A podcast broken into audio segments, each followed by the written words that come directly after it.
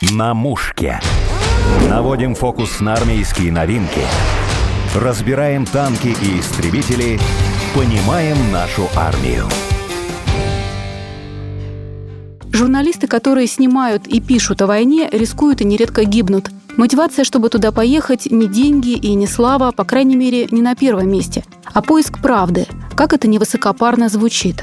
Именно поэтому в Донбасс поехала Кристина Мельникова, журналист и спецкор Евразия Дейли. Нам повезло, Кристина ненадолго приехала в Москву и зашла в гости. Кристина, привет. Здравствуйте. Вы в 2014 поехали в Донбасс. Да, это была моя первая поездка. Командировка назвать достаточно сложно, потому что я поехала в свой отпуск. Моя редакция не хотела отпускать, рисковать. Тем более у меня не было опыта экстремальной журналистики. И взяла отпуск вместе с своим другом, фотографом Рамилем Сафиным. Мы поехали в Луганск. Тогда мы ехали в Луганск. И как раз в это время в Донецке было небольшое затишье, а в ноябре 2014 года, а в Луганске боевые действия, точнее не боевые действия, а обстрелы активизировались. И Первомайск тогда, наверное, каждый день утюжили градами. И вот первая моя поездка на фронт, это как раз был Первомайск в ЛНР, который до сих пор находится на линии фронта и тоже часто страдает. Вы начинали как фотограф? Нет, нет, фотографировал как раз мой коллега, а я писала. Фотографировать я сама начала только в семнадцатом году, а до этого фото в моих репортажах принадлежали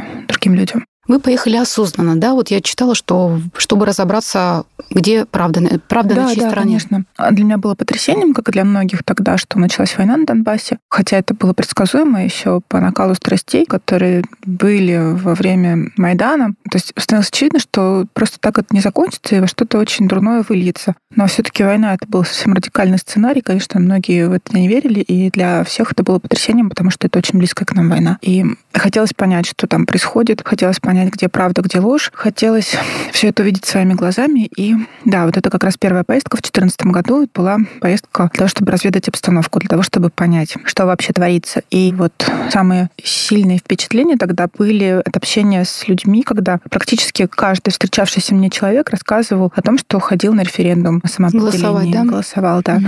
Голосовал за выход из состава Украины, за независимость. И рассказывали, люди рассказывали с воодушевлением, какие были огромные очереди на избирательных участках. И практически у каждого из тех, с кем мне довелось тогда пообщаться, был какой-то родственник, пошедший в ополчение. То есть это было абсолютно народное движение. Это не политтехнологи придумали, это не какие-то российские военные спровоцировали. Это было совершенно народное ополчение, действительно народное ополчение. Вы с какими мыслями ехали туда, и было ли страшно все-таки, потому что вы ехали там, где стреляют? Вообще я не хотела ехать прямо на передовую. Ни у меня, ни у моего друга не было средств защиты, то есть там бронежилета, каски. Все это отсутствовало, и, конечно же, ни у кого не было опыта военной журналистики. Поэтому я думала, что я просто пообщаюсь в Луганске. Где-то в Луганске тогда уже боевые действия не велись. То есть линия фронта несколько отодвинулась. В ноябре 2014 года сам Луганск уже не обстреливали, только его пригороды, окраины. А я подумала, что мне будет достаточно пообщаться с людьми, но когда мы ехали с волонтерами, раздававшими гуманитарную помощь, развозившими гуманитарную помощь, и когда они предложили поехать в Первомайск, а это был настоящий фронт, очень-очень ожесточенный на тот момент, то отказаться уже не получилось после общения с людьми, которые столько всего потеряли и стольким рисковали. И как тоже было даже стыдно отказываться от поездки на фронт. Мы поехали, это было очень жутко. Мы попали в город после обстрела градами, что было неудивительно, потому что, как я уже говорила, его тогда обстреливали э, ежедневно. А вам дали защиту? Вы уже были в каске а, или как? Вот, вы? к сожалению, первая поездка, мы ехали с волонтерами, это все была гражданская журналистика, и тогда вот эти все не соблюдались предосторожности, мало кто их соблюдал. Это вообще было явление такой вот гражданской народной журналистики, когда люди до этого никогда не бывшие в этой профессии, профессии, они брали в руки камеры, фотоаппараты и шли снимать как умели. Потом уже из них выкристаллизовались какие-то профессионалы, но все начиналось это вот с какой-то такой гражданской народной журналистики. И вот вы приехали туда? Да, мы приехали туда после обстрела, то есть обстрел был где-то за полчаса, час до нашего приезда, и, к сожалению, тогда не обошлось без жертв. Там погиб мужчина, причем у него было прямое попадание, он превратился... Это было очень жутко, мы эти кадры нигде не публиковали, потому что это было очень страшно, когда человек просто прямым попаданием снаряда града потерял человеческий облик там. Ничего не осталось, да? Да. И была очень удивительная история. В дом попало несколько снарядов града, то есть они просто вот как болванки влетели, не разорвались, и два снаряда града влетели в один дом, и никто не пострадал. То есть это было Чудо совершенно такое. удивительно, да. Даже дом не загорелся. Понятное дело, что физически дом пострадал, но в целом основание дома оно осталось, а все его жители, там жило трое человек, мужчина, женщина, их сын. И они все выжили, даже собака выжила. И молодого человека спасло то, что он пошел покурить. То есть второй снаряд попал как раз в то место, где он мог бы в это время работать за компьютером, но ему захотелось покурить, он вышел на улицу и вот так вот спасся. То есть это была тоже история о том обстреле. Это спасшаяся семья. Надеюсь, что с ними сейчас тоже все хорошо, потому что Первомайск с тех пор уже 8 лет, получается, да, с 14 года прошло или 7 пока 7. еще, уже запуталась. И он с тех пор постоянно находится в зоне поражения. Естественно, что эти люди, у них очень высок риск был пострадать от других обстрелов, но надеюсь, что их судьба оберегала и дальше. И, Кристина, вы как раз рассказываете вот этот случай, чтобы ну, рассказать э, свои ощущения, эмоции, с которыми вы столкнулись, уже непосредственно как бы увидев, да, вот этот ужас, эти смерти, вы поняли, что паники нет, да, вы достаточно, ну не то что спокойно, но можете ну, работать дальше. Я не знала, как я отреагирую на смерть настолько близкую, поскольку она просто витала в воздухе. Там смертью пахло. Вот. Она была очень визуализирована жутко. И я никогда не знала, как я себя поведу в этой ситуации, но да, на удивление я достаточно адекватно восприняла. Не началось ни паники, ни какого-то отторжения, то есть страха, желания сбежать оттуда, потому что на самом деле, каким бы ты ни был смелым человеком или трусливым человеком, ты не можешь себя оценить, пока не столкнешься с ситуацией, где сможешь проверить себя. А все, кто ехал туда, также отреагировали, как и вы, или были разные реакции? Нет, там, когда была вот только я, фотограф, который ездил со мной, военные и волонтеры. Больше журналистов в этот момент не было. Но в обморок все. никто не падал, в общем-то. Нет, в обморок как... никто не падал, и более того, меня тогда очень поразило, что вот здесь лежит погибший человек, а рядом по соседству в доме люди пытаются восстановить Ремонт какой-то натягивают шел. провода, то есть mm-hmm. уже пытаются как-то вернуть веру в жизнь. А когда вы уже надели защиту, бронежилет, каску, когда вам дали, когда вы уже, скажем так, были защищены вот этим Но потом, одеянием? когда я уже договаривалась с военными куда-то выехать, то они всегда предоставляли броник, каску. Вот, поэтому Тяжелое на себе вот это все носить? Э? А, вы знаете, тоже это очень ситуативно. То есть вот я помню, что я никогда в школе не славилась, то есть у меня всегда были тройки по физкультуре. Но вы хрупкая девушка. Да, очень-очень было проблематично бежать все эти 100-метровки, и остальные нормативы сдавать. А тут я помню, что целый день провела на фронте. В общем, несколько часов, очень долго, ну, практически с утра до вечера, световой день, целый световой день. И это была весна, а весна в окопах — это очень тяжелое время. А если ранняя весна, да, там ранняя весна, то есть это все тает, ты проваливаешься, у тебя ноги проваливаются без привлечения до колена, то есть до колена проваливаются ноги, ты их вытаскиваешь из этой жижи, и тебе нужно еще передвигаться по окопу достаточно быстро. И ты, конечно, в каске, которая, когда ты бежишь постоянно куда-то хочет улететь, ты в бронике. И у меня тогда был время этой поездки, причем это был очень такой, кто следит за событиями в Донбассе, знают, что Кавдеевская промзона — это один из самых опасных участков фронта, очень гиблое место. И нужно было, соответственно, передвигаться очень быстро. У меня был очень-очень такой советский броник с пластинами, наверное, сантиметров по 5 спереди и сзади, с металлическими пластинами тяжелыми, не какими-то там современными, облегченными. Не знаю, сколько он весил, но он был очень тяжелый. Две 5-сантиметровые металлические пластины с двух сторон. Если я при этом спокойно совершенно бегала, не хуже, чем мужчины, сопровождающие военные, там еще были коллеги мужчины-журналисты. И весь день провела вот в этом бронике, в этой жиже, в этом мессе, и, в общем-то, тогда усталости не чувствовала. А на утро, на следующий день?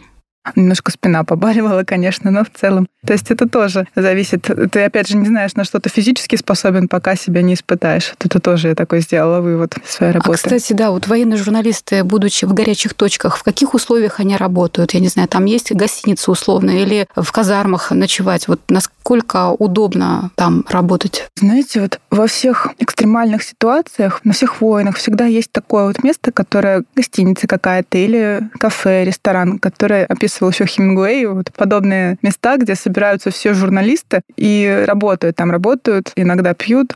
Вот, например, в Донецке это было кафе «Легенда». Оно до сих пор существует, туда до сих пор тоже приходят журналисты, но в 2014 году там собирались люди, потому что это было место со стабильным интернетом. Это был центр города, и там было удобно приезжать с выездов на фронт и сливать информацию, сливать данные. Вот, то есть, как говорят журналисты, заливаться, то есть сюжеты. Потому что в редакцию, в редакцию, сюжеты в редакцию. Потому что это было единственное место, где стабильно работал интернет во всем городе, там оставалась жизнь. Например, в Степанакерте таким местом был отель «Европа». Это тоже было единственное такой островок, где во время вот Третьей войны в НКР сохранялась жизнь. Там можно было поесть, потому что все рестораны были закрыты, все кафе. Там, во-первых, можно было остановиться, ну, это гостиница, можно было что-то поесть. И, опять же, там был интернет, где люди могли выдавать свои сюжеты, свои репортажи. И вот таким местом, объединяющим всех журналистов, была Европа. Даже те, кто не жил там, все равно приходили туда, потому что это было самое удобное место для работы. А ночевали где?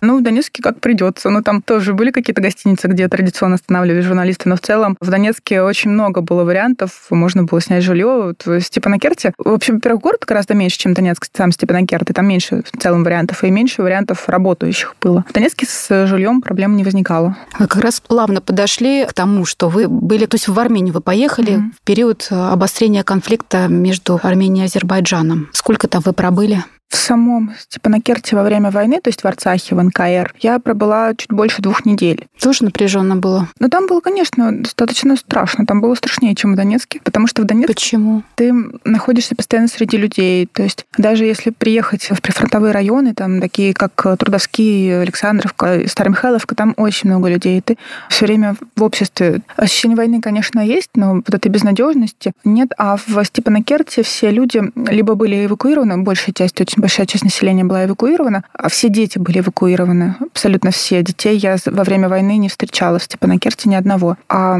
люди спускались в подвал и жили постоянно в подвалах. То есть ты идешь по пустому городу, городу вымершему. Там не работает ни один магазин. И если вот я помню, что встретила случайно работающую парикмахерскую, в Степанакерте во время войны была чудесная парикмахерская, но там, правда, исключительно военных принимали, потому что был такой мужчина советской закалки уже в возрасте, он ничего не боялся, и вот его клиентами были военные, которых он брил опасной бритвой. И вот это, да, вот это единственная парикмахерская, которая работала, по крайней мере, из тех, что я смогла найти, работала в городе. И когда я обнаружила, что вот это, да, в этом вымершем городе еще что-то работает еще и парикмахерская. Удивительно, что люди да. думали о внешнем виде в таких Там условиях. магазины работали, некоторые магазины действительно работали, но ограниченное время, допустим, несколько часов. Определенное время ты знаешь расписание, приходишь в этот момент закупаешься. А так все все замерло, все остановилось. Вы две недели жили в гостинице или тоже в подвалах приходилось прятаться? Я изначально приехала и специально поселилась в подвале с э, местными девушками, волонтерами. Я ехала с гуманитарной фурой, потом писала об этом в своем репортаже. Было очень страшно ехать в Степанакерт, потому что мы ехали в сторону Степанакерта по этой трассе. Практически не было машин, то есть вот наша фура с гуманитаркой, и еще нам встретилась небольшая машина с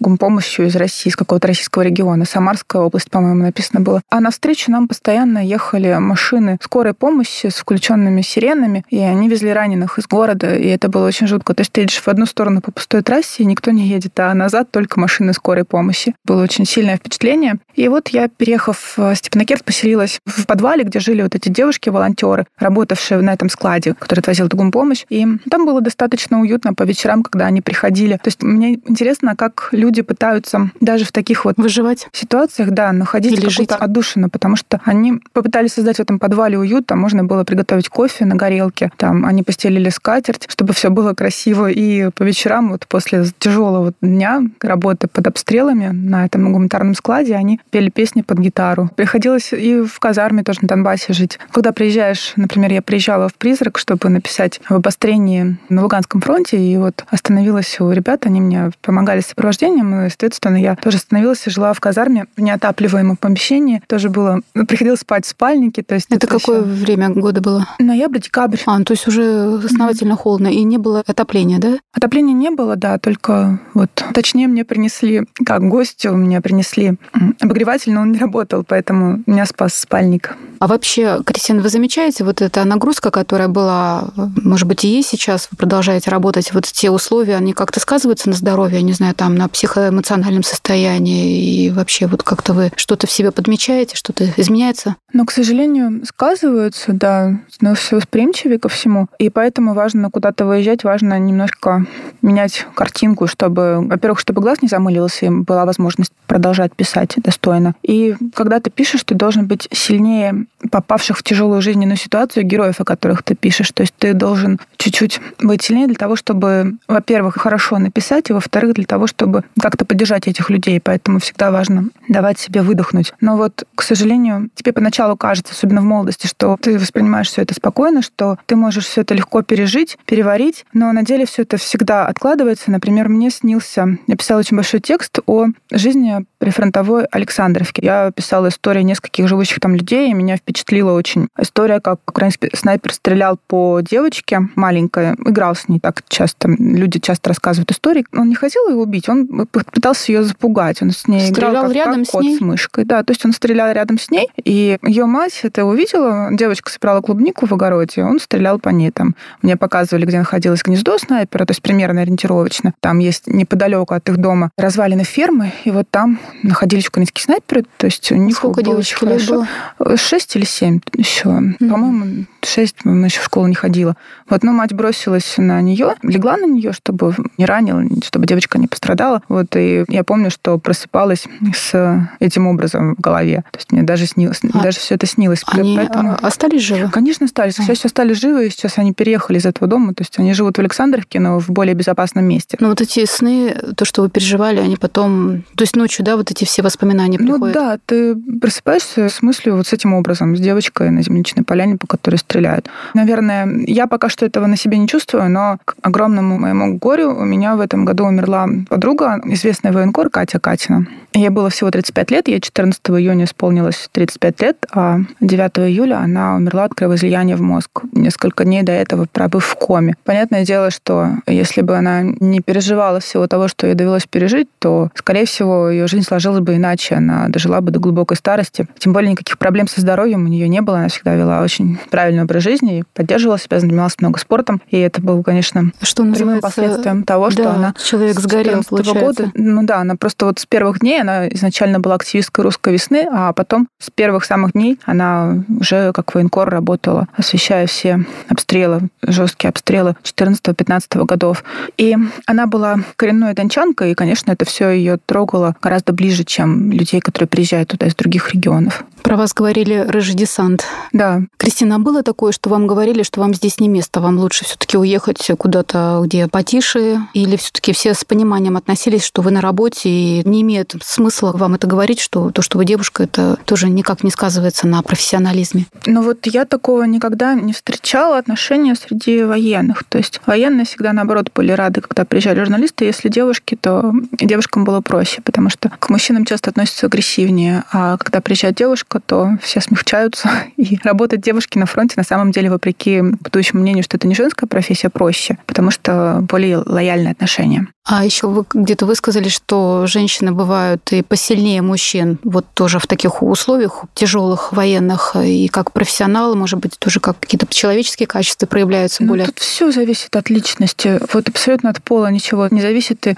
это, кстати говоря, люди вот действительно боевые понимают. Я никогда не сталкивалась с какими-то попытками флирта, желанием воспринимать тебя не как профессионала, а вот как какую-то глупенькую девочку, которая Каких-то глупых заигрываний не Да, было. то есть ни заигрывания, ни какого-то шовинизма, вот ничего такого на передовой я не встречала. Наверное, потому что в ополчении было всегда много женщин, и их привыкли воспринимать как равных. Я хотела еще сказать, у вас относительно недавно прошла в Праге ваша фотовыставка как раз, да? Расскажите об этом. Как вообще так получилось, что, в общем-то, в западной стране опубликовали ваши работы? Я во время работы в НКР познакомилась с журналистом, который пишет для чешского издания. Это издание Компартии Чехии и Моравии, и вот он писал тоже репортажи из Карабаха, и мы с ним познакомились, он предложил мне писать для них материал из Донбасса. Это издание сочувствовало Донбассу всегда, снимало... Я не могу сказать про донбасскую или не про донбасскую позицию, но, по крайней мере, готово было предоставить слово для жителей Донбасса. И это издание, единственное издание в Чехии, не финансируемое иностранными источниками. То есть это единственное независимое издание по факту в Чехии оставшееся. И вот они публиковали серию интервью с жителями Донбасса моих и предлагали приехать. Потом, в конце концов, предложили приехать мне и нескольким героям этих интервью. Но, к сожалению, из-за ковида, из-за проблем с паспортами, потому что не все успели получить паспорта России, в общем, из каких-то бюрократических моментов. Вы поехали одна туда, да?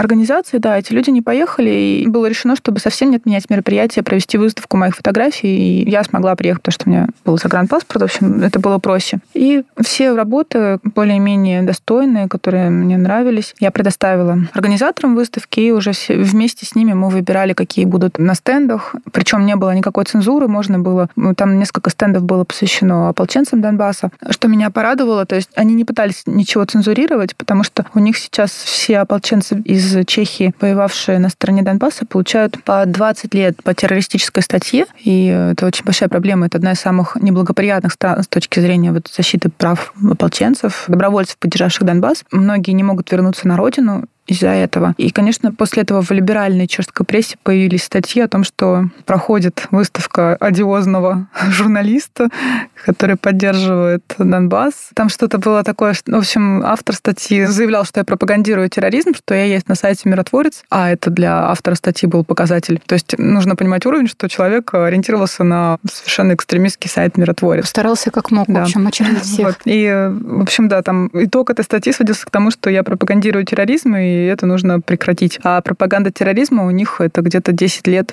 Вот, и как-то, возможно, в западной стране, да? Очнитесь. Ну, ну, в общем, такая атмосфера была. Нет, атмосфера была на самом деле очень хорошая, потому что люди сами принимали и выставку, и общение со мной очень достойно. То есть... У вас встреча была, да? Там да, люди там приходили было много, из очень много. Там практически я была неделю там, и практически каждый день были какие-то встречи. Приходили все желающие, и мы по несколько часов еще с переводчиком все это дело. То есть очень долго могла идти встреча, но никто не вставал, не уходил, все дослушивали до конца, причем я видела искреннюю заинтересованность, и, конечно, это очень радовало. Мне очень понравилось общение с девушкой, совсем юная девушка, ей 14 лет, она еще учится в школе, и она пришла, во-первых, очень действительно с большим интересом слушала, потом подошла, мы с ней достаточно долго общались уже после завершения мероприятия, и она сказала, что в школе рассказывают, что все фотографии из Донбасса — это кремлевская пропаганда, это постановочные кадры, это все выдумку, и все это неправда. И я была очень рада, что в такой атмосфере мне предоставили возможность показать свои работы, показать, что вот эти люди реально существуют, эти люди настоящие, их не нарисовали кремлевские пропагандисты. Вот люди с своей биографией, и вот я могу вам сейчас о них рассказать. Это было очень здорово. Вы сказали, что вы изначально поехали туда, вот в Донбасс в 2014 году, как пишущий журналист, а с 2017 года начали снимать. Фотографировать, да. Я фотографии использую как просто дополнительное средство выражения мыслей текстовых. Вот. А вам что больше нравится писать? Мне, конечно, больше нравится писать, да. Фотографии просто дополнительное такое выразительное средство для того, чтобы сделать более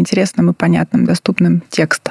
А кроме войны вы фотографируете мирную жизнь? Как, может быть, это хобби стало ваше увлечение? Ну, я немножко пытаюсь фотографировать. Мне интересна жизнь провинции. Я вот езжу по маленьким городам, фотографирую. Пока что я все это коплю, еще никуда не выкладываю, но думаю, как-то это все опубликовать. Кристин, а вот работа в этой области военным корреспондентом, как на вас повлияла? Вы в себе что-то замечаете? Отношение, может быть, меняется к действительности, к людям? Больше цените, чего-то отказываетесь? Или вы общем-то, нет? Или что-то в вас изменилось? Я вот поняла, что люди моего поколения, кто был вовлечен в историю с Донбассом, они все на этой войне выросли, в принципе, потому что война идет уже 7 лет. Выросли, может быть, не в физическом смысле, но в каком-то духовном, моральном. То есть люди очень сильно трансформировались и изменились под воздействием этих событий, которые были именно во всю эту историю вовлечены. Но это самому себе сложно очень проанализировать. У вас, может быть, круг друзей изменился? Круг друзей очень сильно изменился. Я заметила, что, ну, я, во-первых, познакомилась с людьми, с которыми, если бы не эта война, я бы точно с ними не сошлась, мне бы точно с ними никакие жизненные обстоятельства не свели бы. То есть у меня очень появилось много друзей из Одессы, хотя раньше никак не было связано с этим городом. Из Харькова друзья. Люди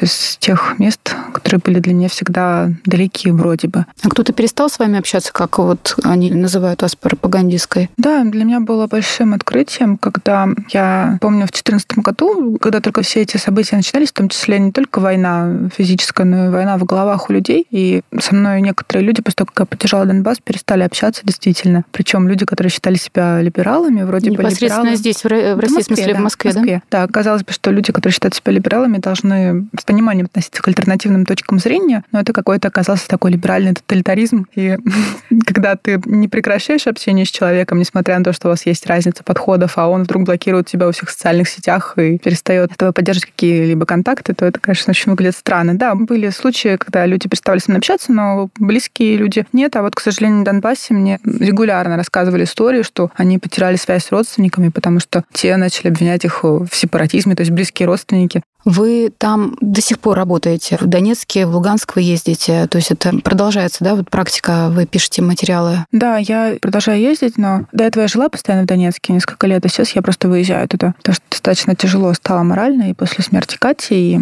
Кристин, 7 лет прошло. Вы предполагаете сказать себе «хватит» какой-то момент? Или вы будете продолжать все равно как профессионал дальше работать, потому что все таки 7 лет? Ну, если я доживу до конца этой войны, то мне бы хотелось бы, конечно, встретить отметить как-то победу Донбасса на Донбассе. И мне уже просто не остается иного выбора, кроме как пройти эту историю до конца вместе с Донбассом, потому что очень много... Ну, я и друзей потеряла на этой войне, близких, и друзей обрела, и слишком много связано с этой войной уже личного, что просто так, как профессионал решить, я больше об этом не буду писать, я уже, наверное, не смогу. Поэтому это, конечно, еще и личная тема, как говорят, моя война. Вот это все-таки, наверное, моя война, поэтому мне придется, видимо, с ней дойти до самого конца. Спасибо, Кристина, за встречу, что пришли, рассказали. Пусть у вас все получится. Спасибо большое. У нас в студии была смелая журналист и обаятельная девушка Кристина Мельникова. И я, Александра Полякова. На мушке.